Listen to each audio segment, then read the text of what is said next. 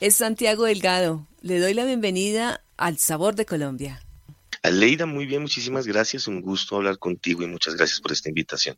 Pues para empezar entonces, explíquenos, Santiago, cómo fue su trabajo en este evento del Reto Gourmet. Y posterior a ello, entonces vamos a, charlar un poco, a hablar un poco acerca de su trayectoria, de sus estudios, cómo llegó a ser crítico gastronómico en Colombia, una profesión que no es muy frecuente.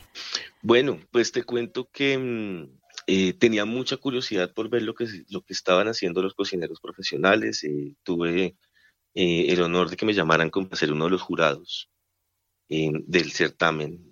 creo que esto fueron 18 finalistas. Em, probamos los platos y quería ver qué estaba pasando en las cocinas. Había gente de, todas las edades. Mm, había gente joven, había gente con un poco más de, más madura en, sus, en sus fogones. Y, bueno, que, bien, pues empezaron a salir platos, empezamos a probar, vi mucha ingenuidad en algunos platos, lo cual está perfecto, no pasa nada.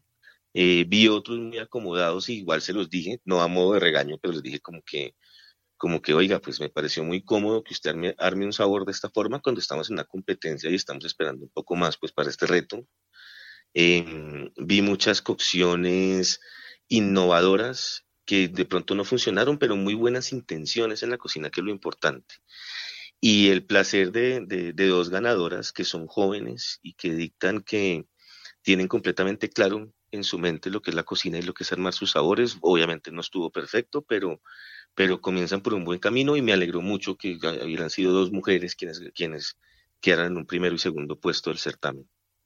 Ellas son las niñas de Bogotá, pero también hubo un ganador en Cartagena. ¿Usted allí actuó como crítico gastronómico o no? No, yo solamente estuve en la final de los, de los 20, ah. de, los 20 de, de, Bogotá.